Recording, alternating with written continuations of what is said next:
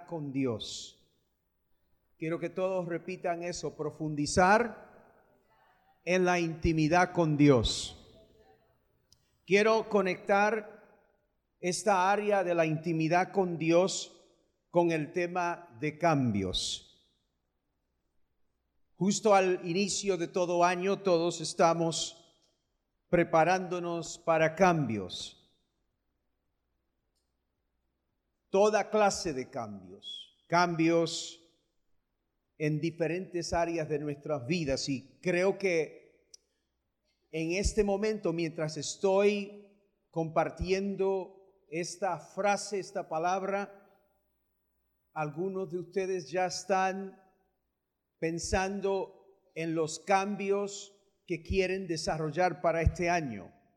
Si no lo estás haciendo, repasa eso mientras estoy compartiendo esta palabra. Yo tengo cambios que quiero llevar a cabo en este año.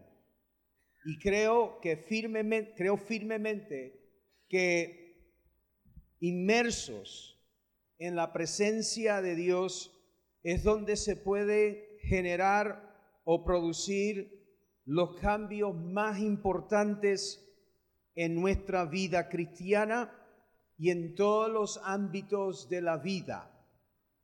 Quiero repetir esto, que creo firmemente que inmersos en la presencia de Dios, inmersos en una vida de intimidad con Dios, es donde se puede generar o producir los cambios más importantes, no solo en nuestra vida como cristianos, sino también en los ámbitos, los ámbitos de nuestra vida.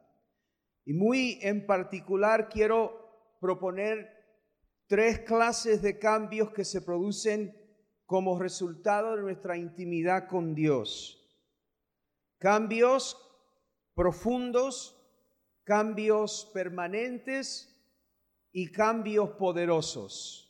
Vamos a repetir esas tres frases. Cambios profundos, dígalo. Diga profundo diga permanente y diga poderosamente poderosos.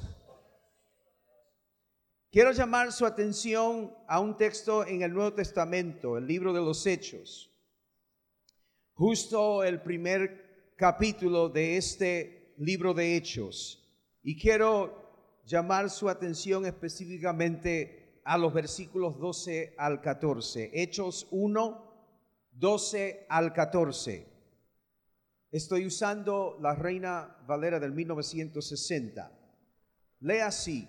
Entonces volvieron a Jerusalén, los discípulos, obviamente, desde el monte que se llama del Olivar, del Olivar, el cual está cerca de Jerusalén, camino de un día de reposo.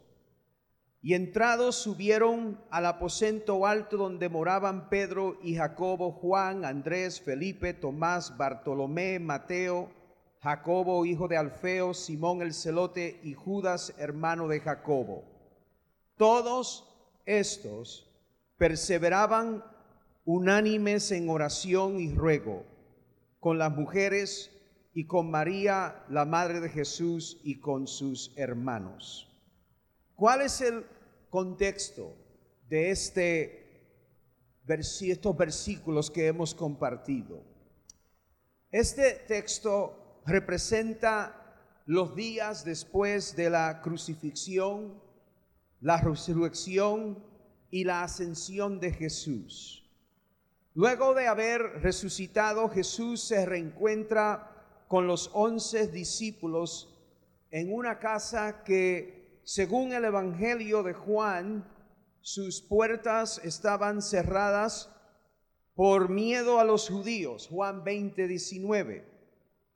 Es el contexto de este reencuentro donde Jesús no solamente ofrece evidencias de su resurrección a sus discípulos, sino que claramente entiende la necesidad de cambios si los discípulos han de prolongar su ministerio más allá de su ascensión. La conversación de Jesús con sus discípulos en Lucas capítulo 24 versículos 36 al 49 es importante para entender lo que les va a pedir, pero me limito a la instrucción específica que aparece en el versículo 49 de ese mismo capítulo. Les dijo a sus discípulos, he aquí yo enviaré la promesa del Padre sobre vosotros, pero quedaos vosotros en Jerusalén hasta que seáis investidos de poder desde lo alto. ¿Por qué solicitar esto de sus discípulos?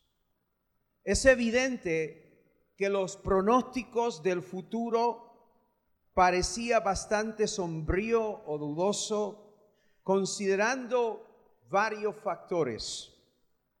Pedro había negado rotundamente y en repetidas veces su conexión con Jesús. Judas se había suicidado. Y Mateo indica que cuando arrestaron a Jesús, dice o lee, entonces todos los discípulos dejándole huyeron. En cuanto a Juan el apóstol, el apóstol amado, quien estaba al pie de la cruz, podría ser, ser el único que no abandonó a Jesús, aunque algunos estudios indican de que no está muy seguro si ese es el Juan a quien el apóstol Juan está escribiendo debido a que no menciona el nombre de Juan, solamente menciona el discípulo amado. De modo que es una situación bastante sombría el hecho de que uno de los grandes discípulos de Jesús le negó rotundamente, los demás le abandonaron mientras él estaba en el proceso de la crucifixión y parece que solamente uno de ellos sobrevivió el escándalo de la cruz y estaba allí con los demás alrededor a los pies de la cruz. A la luz de esta realidad, entonces, ¿qué sugiere y pide Jesús? Quedaos en Jerusalén hasta que seáis investidos de poder desde lo alto.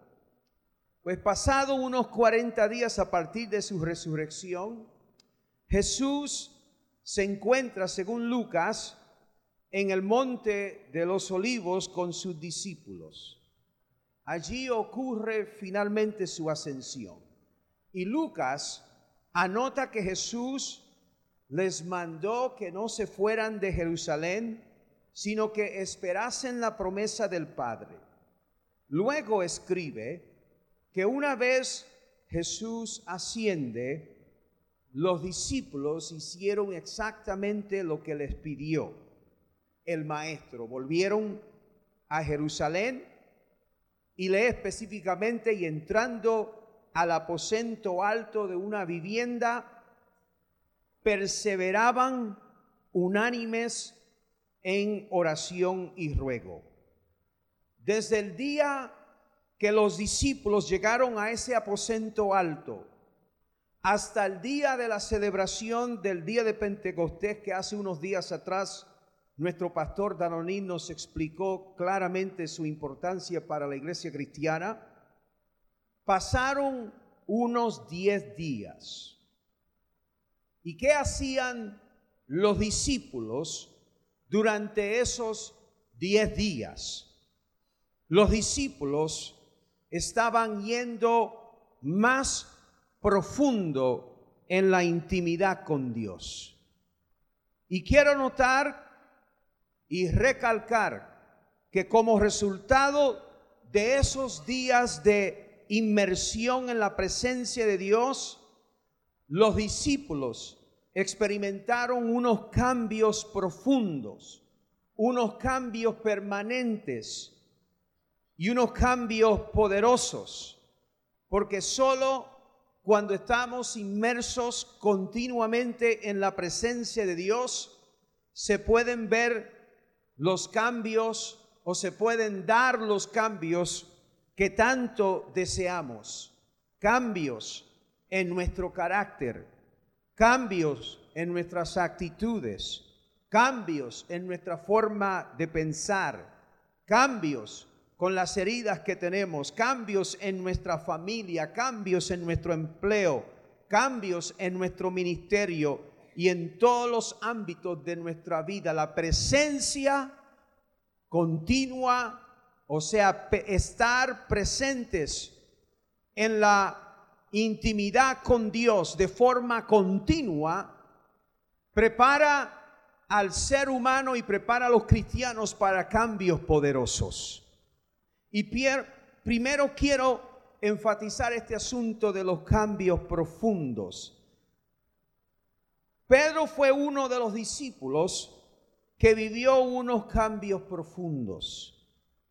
En medio del proceso de la crucifixión, negó rotundamente y repetidas veces que conocía a Jesús y uno de los escritores de los evangelios incluso alega de que negándole la última vez incluso lo negó maldiciendo. Es curioso que los cuatro evangelios no coinciden en muchas en muchos de los relatos acerca del ministerio y la experiencia de Jesús, pero los cuatro evangelios de Jesús escriben sobre este incidente. Dentro de Pedro habían unos temores, había miedo a la muerte, había vergüenza, había cobardía. Y Pedro necesitaba experimentar cambios profundos que no se dieron conforme a lo que hemos leído en la literatura bíblica hasta que pasó unos días en la presencia de Dios. Y luego de esos días de intimidad con Dios, luego de esos diez días de estar encerrado en un aposento alto junto a otras personas, luego vemos que esas cadenas finalmente fueron rotas. Y tú puedes amar a Jesús como Pedro, tú puedes experimentar el gozo de la salvación como Pedro, pero lo que lo que nos revela el texto bíblico es que puede andar con cosas dentro de ti que te están atando, que te están oprimiendo, cosas como Pedro que tenía dentro de sí toda el, todo el miedo, el temor a la muerte, la vergüenza de estar con Jesús. Son cosas que tenemos dentro de nosotros aun cuando estamos caminando con el Maestro. Pedro negó a Jesús y le amaba. Y quiero anotar dos cosas que los evangelios observan. Primero, que se acordó Pedro que Jesús ya le había revelado que lo iba a negar y cómo él negó rotundamente y él negó profundamente en un momento dado de que él haría cosas semejante a Jesús. Y lo segundo que anota el texto bíblico es que tuvo con Jesús un encuentro más tarde y Jesús se acuerda que le negó tres veces y en esa ocasión, en esta ocasión Jesús le pregunta tres veces, ¿me amas? ¿Me amas, Pedro? Y Jesús entiende que Pedro le ama, pero hay cosas en Pedro que tienen que cambiar. Que Pedro anda cargando con unas circunstancias dentro de su vida que no le permiten llegar a otro nivel. Pedro estaba en necesidad de cambios profundos, áreas en su vida que lo estaban limitando, áreas en su vida que le impulsaban a conducirse de una manera muy extraña. ¿No le parece a usted que si me conoce por tres años y me han visto caminar con usted por tres años, que de repente voy a negar mi presencia con usted. Entonces la conducta de Pedro era muy extraña, igual como nuestra conducta muchas veces, igual como las cosas que nosotros expresamos aún amando a Jesús, cosas que a veces nosotros mismos no entendemos, experiencias que estamos teniendo, luchas que estamos teniendo, debates internos que estamos teniendo. Amamos a Jesús, pero hay cosas muy profundas en nuestras vidas como resultado de un sinnúmero de experiencias posiblemente que hemos tenido, hábitos, cosas que sabemos que están ahí a pesar de que amamos como Pedro amamos a Jesús. Y después de esos diez días de intimidad con Dios, los cielos fueron abiertos. La presencia de Dios penetró en el corazón y en la mente de Pedro y comenzó a sacudirlo de las mismas entrañas. Comenzó a sacudir las cadenas de vergüenza, las cadenas de temor. Y Pedro, aquel último día de ese tiempo de intercesión, una vez que es revestido de poder del cielo, se sueltan esas cadenas que estaban arraigadas dentro de él y contrario a lo que él había hecho unos días atrás, él abre su boca sin miedo, sin temor, sin vergüenza y comienza a proclamar abiertamente las buenas noticias del Cristo resucitado. Y quiero decirte que hay áreas en tu vida que también son profundas y necesitan cambios. Tú amas a Dios. Tú quieres estar más enamorado de Dios. Entonces, cuando Jesús nos ve a nosotros, nos ve igual como vio a Pedro y a sus discípulos. Él tenía esta lógica. Sé que me amas, pero hay unos cambios ahí que yo tengo que realizar. Hay unas cosas muy dentro de ti que yo quiero tratar con ellas. Y qué lindo es que cuando Jesús se encuentra con Pedro y le pregunta tres veces si me ama, Jesús sabía que dentro de Pedro había en primer lugar, como hemos visto, un sincero arrepentimiento por lo que él había hecho. Y sabía que él le tenía un gran amor a su maestro. Pero eso no es suficiente. Oiga bien, eso no es suficiente para que se rompan las cadenas. Tú puedes amar a Dios. Tú puedes amar a Jesús y pasar toda tu vida, oiga bien, puedes pasar toda tu vida cargando cadenas, ataduras, cosas profundas en tu vida a menos que hagas como Jesús le mandó a sus discípulos. Esto se resuelve teniendo una pasión por mi presencia, profundizando en la intimidad con Dios. Y tengo buenas noticias para aquellos que luchan en su corazón con hábitos, con actitudes, con perspectivas, con, con, con comportamientos que posiblemente tú dices, yo amo a Dios, pero hay una área de mi vida que no puedo dominar, hay una área de mi vida que no controlo. Yo tengo buenas noticias, hay poder en la presencia de Dios.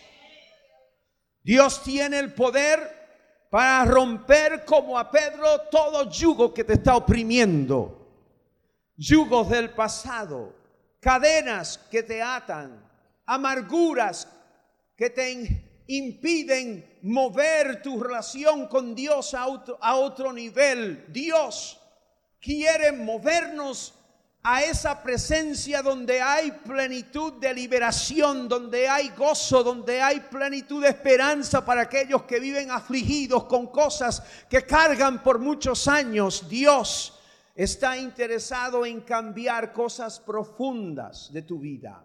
Yo pastoreé aquí en Sevilla y uno de los de esos días cuando estaba pastoreando llegó una familia una hermana de, la iglesia y me dijo, pastor, hay una hermana que conozco de otra iglesia y el pastor nos ha cedido la oportunidad de hablar contigo para ver si tú puedes ayudarle. Y le pregunté, ¿qué es lo que le ocurre a la hermana? Dice que su familia va a la iglesia, pero desde hace unos años ella ha estado mostrando una un comportamiento muy extraño en el entorno familiar. Bueno, en fin, me reuní con la chica unos días después y le pregunté qué es lo que te ocurre y ella estaba nerviosa, sus manos, pies le temblaban y no podía hablar, se quedó básicamente hablando en, en palabras frases pequeñas porque no podía sacar lo que le ocurría. Y ocurre de que le dije a ella, vamos, como no puedes expresarte verbalmente, vamos a hacer una cosa.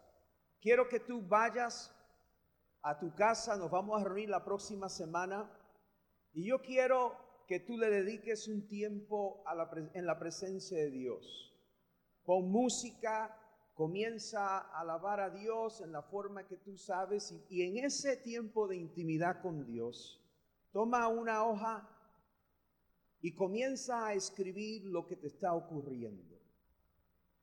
Bueno, pues nos reunimos la siguiente semana y la noté algo menos nerviosa, pero seguía siendo nerviosa, estando nerviosa y le pregunté que cómo te fue la experiencia.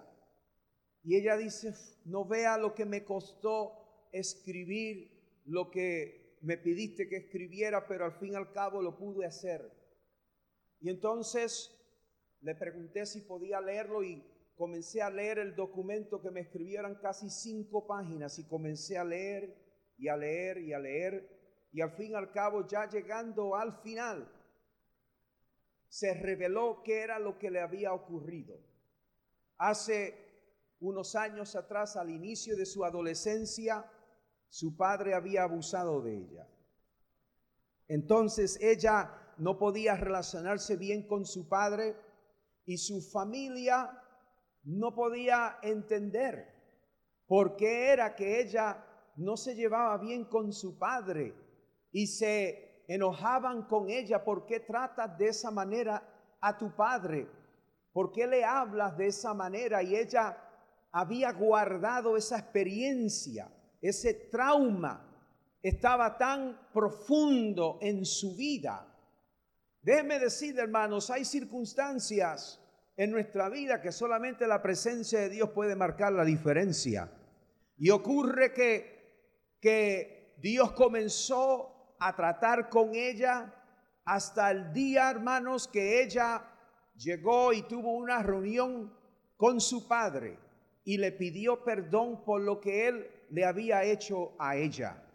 ¿Por qué? Porque ella necesitaba liberación de algo que la estaba oprimiendo, algo que un trauma tan profundo como ese que necesitaba algo más que simplemente un consejo, ella necesitaba estar en la presencia de Dios. Y ahí en la presencia de Dios, Dios comenzó a trabajar con ella hasta que ella pudo revelar, aunque fuera en papel, lo que le estaba ocurriendo. Y esa muchacha, una vez que comenzó a liberar perdón hacia su padre. Fue una joven que uno veía, la veía en la calle y veía una sonrisa, se apuntó al gimnasio, comenzó a vivir una experiencia diferente. Su relación con su padre nunca llegó a ser la misma, pero ella ya no cargaba con esa cruz tan pesada. Ella ya no tenía algo que la aguantaba y yo creo que Dios todavía está en el negocio de hacer cambios profundos en nuestras vidas.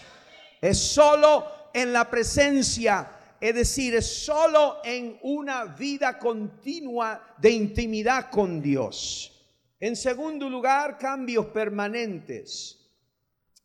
Los diez días inmersos en la presencia de Dios produjo un movimiento que no se quedó allí en el día de Pentecostés. Lucas indica que unos días después, en Hechos capítulo 3, que Pedro y Juan iban de camino al templo. Es decir, que ese amor por la intimidad con Dios se mantuvo. Y los diez días que pasaron en la presencia de Dios no fue una etapa donde que se concluyó con el con la llegada del día de Pentecostés, sino que ellos continuaban en ese espíritu de estar en la presencia de Dios. Y Lucas observa que ellos acostumbraban llegar a las 3 de la tarde a la oración, una hora establecida para estar en la presencia de Dios. Y vemos en numerosas ocasiones en el libro de los Hechos donde esto continúa, es decir, hay una un anhelo, un deseo de permanecer en la presencia de Dios, de hacer de ese tiempo devocional con Dios una prioridad, algo normativo en nuestras vidas. Y ocurre que como consecuencia de esa continua intimidad, inmersos en la presencia de Dios, que no fue resultado de simplemente un culto de avivamiento, no fue resultado de tres días de, de, campaña evangelística, no fue resultado, es decir, no fue simplemente limitado a, unos cultos gloriosos como a veces ocurre en nuestras vidas, que tenemos personas invitadas, vengan para ver ciertos hermanos con, con sus dones Dios te va a tocar y ahí termina el asunto, no. La Biblia nos indica que los discípulos mantuvieron la intimidad con Dios. Porque no hay cambios si no hay estabilidad en la presencia de Dios. No hay cambios permanentes si solamente usamos una etapa en nuestra vida para intensificar y profundizar en la presencia de Dios y una vez que Dios hace lo que tiene que hacer, nos olvidamos de eso, porque más adelante vienen otros retos, otras circunstancias. Y como resultado de esto, de estar en la intimidad con Dios, más allá de los 10 días, Dios mantuvo haciendo milagros a través de ellos. Dios mantuvo levantando la iglesia de aquel entonces. Los milagros descansarían como resultado, se harían como resultado de la continua presencia de Dios, estar en la presencia de Dios. Las sanidades continuaban porque ellos mantenían su relación como una prioridad. Ahora, quiero informarles de que yo cuando me convertí, en el 1980 tenía uno un temor y el temor era el siguiente, de que yo me crié en la vida de la iglesia y yo me acuerdo en muchas ocasiones que venían predicadores y yo me sentía eh, eh, impactado por lo que ellos hacían, oraban por mí, me caía al suelo, eh, o sea, un sinnúmero de experiencias que tuve ya un poco más consciente de, lo que significa estar en una iglesia. Y ocurre de que yo cada vez que intentaba echar este barco espiritual hacia adelante, nunca pude. Es decir, ¿por qué no pude? Porque yo no entendí perfectamente lo que significaba estar en una continua intimidad con Dios. Y cuando yo eh, le di mi corazón al Señor, lo di en medio de los días de Navidad del 1979. ¿Y qué ocurrió? que contribuyó a que yo iniciara una nueva etapa de cambios en mi vida. Ocurre de que nosotros los puertorriqueños hacemos mucha parranda cuando en Puerto Rico, cuando es tiempo de Navidad y vamos cantando de casa en casa y diciéndole a la gente que se monten en el caballo y sigan hasta que formamos un gran grupo. Y ocurre de que los hermanos eh, que estaban en ese estado de Ohio, donde yo había, huido, ellos me metieron en ese fuego, pero lo, que hacían eran eh, parrandas cristianas.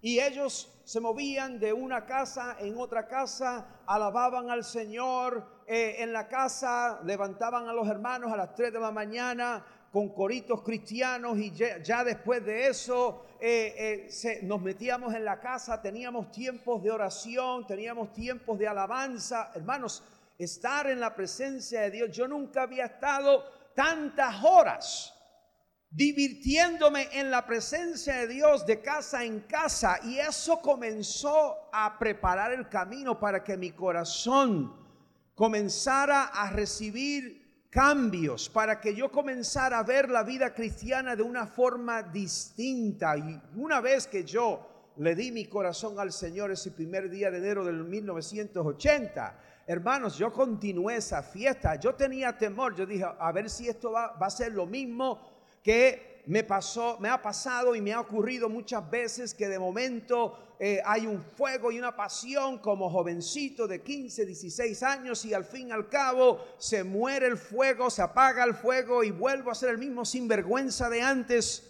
Pero hermanos, lo que descubrí fue la presencia de Dios y nos metíamos con Dios. Salía, yo trabajaba en McDonald's y flipando hamburguesas, como decían por allí porque hoy en día se meten en algo y ya salen, pero había que fliparlas, como decíamos nosotros, y, ahí todo el día, y después salía de, mi trabajo y mi pastor me decía, vámonos para, para mi, vente para mi casa y vamos a tener tiempo de intimidad con Dios. Hermanos, la experiencia de Pentecostés no se quedó ahí. Ellos mantuvieron el fuego ardiendo. Ellos mantuvieron el altar de oración encendido. Y eso es lo que yo te recomiendo, que los cambios que tú quieres experimentar, los cambios que tú quieres ver en tu familia, los cambios que tú quieres ver en tu vida, los cambios que tú quieres ver en todas las áreas de tu vida, no van a ser, no va a ser el resultado de una experiencia de un domingo en la presencia de Dios. No va a ser la el resultado de unos días en la presencia de Dios, sino va a ser resultado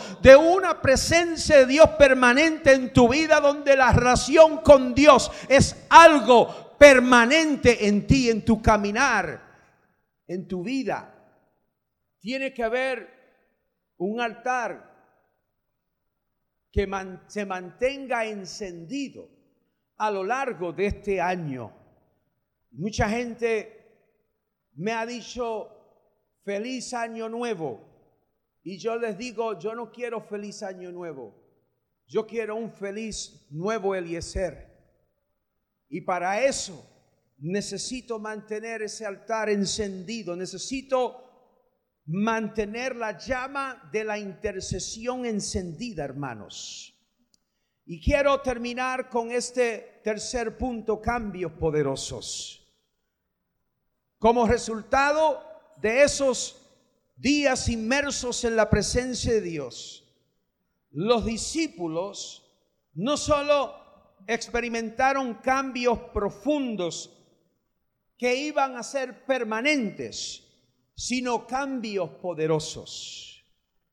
Fíjese que cuando ellos se mantienen en esa línea de ir más profundos en la intimidad con Dios, comienza a ver milagros de izquierda a derecha. Milagros de salvación. Pedro abre su boca y comienza a predicar y tres mil se salvan. Y Pedro sigue predicando otro día y cinco mil se salvan. Milagros sanidades, expulsión de espíritus inmundos. Ve, porque todos queremos ver lo poderoso de Dios. Y no me estoy limitando a estas cosas. Te quiero decir que como cristiano tú debes anhelar todo lo que Dios tiene para tu vida. Todo lo poderoso de Dios. Milagros de salvación en tu familia. Milagros de un marido alcohólico. Milagros de un hijo que está sumergido en las drogas. Oiga, ¿dónde comienzan a gestarse los, los más grandes cambios en tu vida? En la presencia de Dios. Porque ahí en la presencia de Dios, Dios te va dando poder y autoridad. Dice que salieron de allí llenos de poder. Iban por todas partes predicando, se salvaban, ponían sus manos sobre los enfermos y eran sanados. Óigame hermanos, si usted quiere ver lo poderoso de Dios, yo creo que es raro hacer esta pregunta, pero si usted quiere ver lo poderoso que es Dios, métase con Él. Si usted quiere ver grandes obras de parte de Dios, si tú quieres ver cómo Dios te usa en un ministerio, si tú quieres llegar a, otro nivel en Dios, si tú quieres ver la dinamita de Dios, si tú quieres ver cosas grandiosas de Dios, todo inicia inmerso en su presencia. Ve un Pedro que, que casi ni puede abrir la boca para identificarse con el maestro. Ahora comienza como un león abriendo su boca y diciendo, ustedes son los que crucificaron a este Jesús, pero Dios lo levantó entre los muertos. Y comenzaron a predicar la palabra. Yo quiero ver lo poderoso de Dios. En este año 2020, no solo quiero ver lo poderoso de Dios, sino quiero ver más cosas poderosas de Dios. Quiero ver Dios haciendo milagros en mi familia. Quiero ver que, que, las cadenas que quizás me atan en algunas áreas de mi vida sean sueltas. Quiero ver a Dios obrando en mi mente. Quiero ver a Dios obrando en mi alma. Quiero ver a Dios haciendo cosas que le he pedido que haga por años. Todo va a comenzar cuando tú entiendes que tenemos que ir más profundo en la presencia de Dios. Ahora no vamos a ir más profundo en la presencia de Dios solamente por lo que Dios nos va a dar. Es que la presencia de Dios es dulce. Es que podemos estar y buscar a Dios. Imagínense, el Dios que creó el universo, el Dios grandioso, nos invita a apartar un rincón de nuestra vida diaria para estar con Él. Y como resultado de eso, vivir cambiados desde adentro. Vivir cambiados no por unos días, sino cómo te gustaría tener un avivamiento que dure meses, que dure años un despertamiento espiritual que dure la etapa final de tu vida, que tú termines tu, tu peregrinaje terrenal encendido bajo la llama del Espíritu Santo y no frío y seco. Oh, Dios quiere hacer milagros poderosos. Dios quiere cambios. Dios, Dios quiere que tú te acerques a su presencia. Y como el pastor dice, este es el año de los cielos abiertos. Y fue el año de los cielos abiertos para esos que estaban allí en ese, en ese lugar. Los cambios que Dios quiere hacer en ti serán tan profundos, permanentes y tendrán un impacto tan poderoso que hasta tú te vas a sorprender. Era tan poderoso. A Pedro lo encarcela. Y entonces esta gente están, ¿qué hacen? No se vuelven histéricos. No comienzan a quejarse y a preguntar. Ya había una onda de más profundidad con la intimidad en Dios. Y dice que estaban orando por Pedro. En esa presencia, en a sus pies, tú derramas tu alma y comienzas a clamar por, por los cambios que tú quieres. Y de momento alguien da la puerta. Y una abre la puerta y la cierra. Y dice, eh, creo que es el ángel de Pedro. alguien está afuera que se parece a Pedro. Y ellos dicen, ¿y si es Pedro? Pero es que acabamos de comenzar la intercesión por él. ¿Cómo puede ser que de momento, hombre, habrá que ir a un... Estamos orando para que en el proceso judicial lo liberten.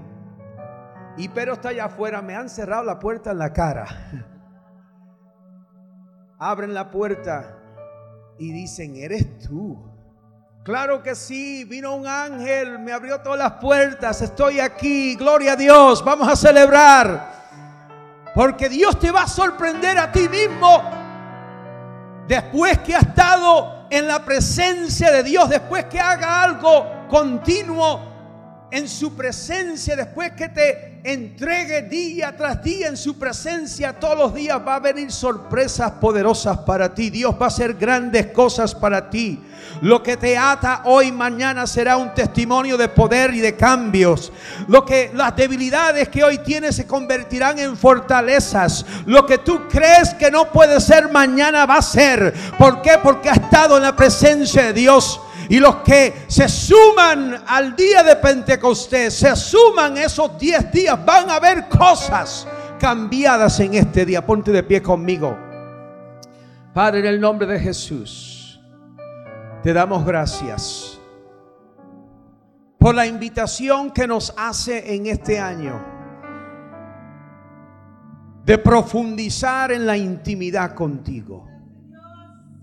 Gracias te damos porque si tomamos esa decisión de decir este año, voy a profundizar en la presencia de Dios, no solamente voy a disfrutar de esa presencia, sino que yo estoy deseoso de ver unos cambios y se van a dar. Cambios profundos en mi vida Cambios que no van a durar unos días, sino toda una vida. Y cambios poderosos, donde lo sobrenatural va a seguir la intimidad contigo. En el nombre de Jesús.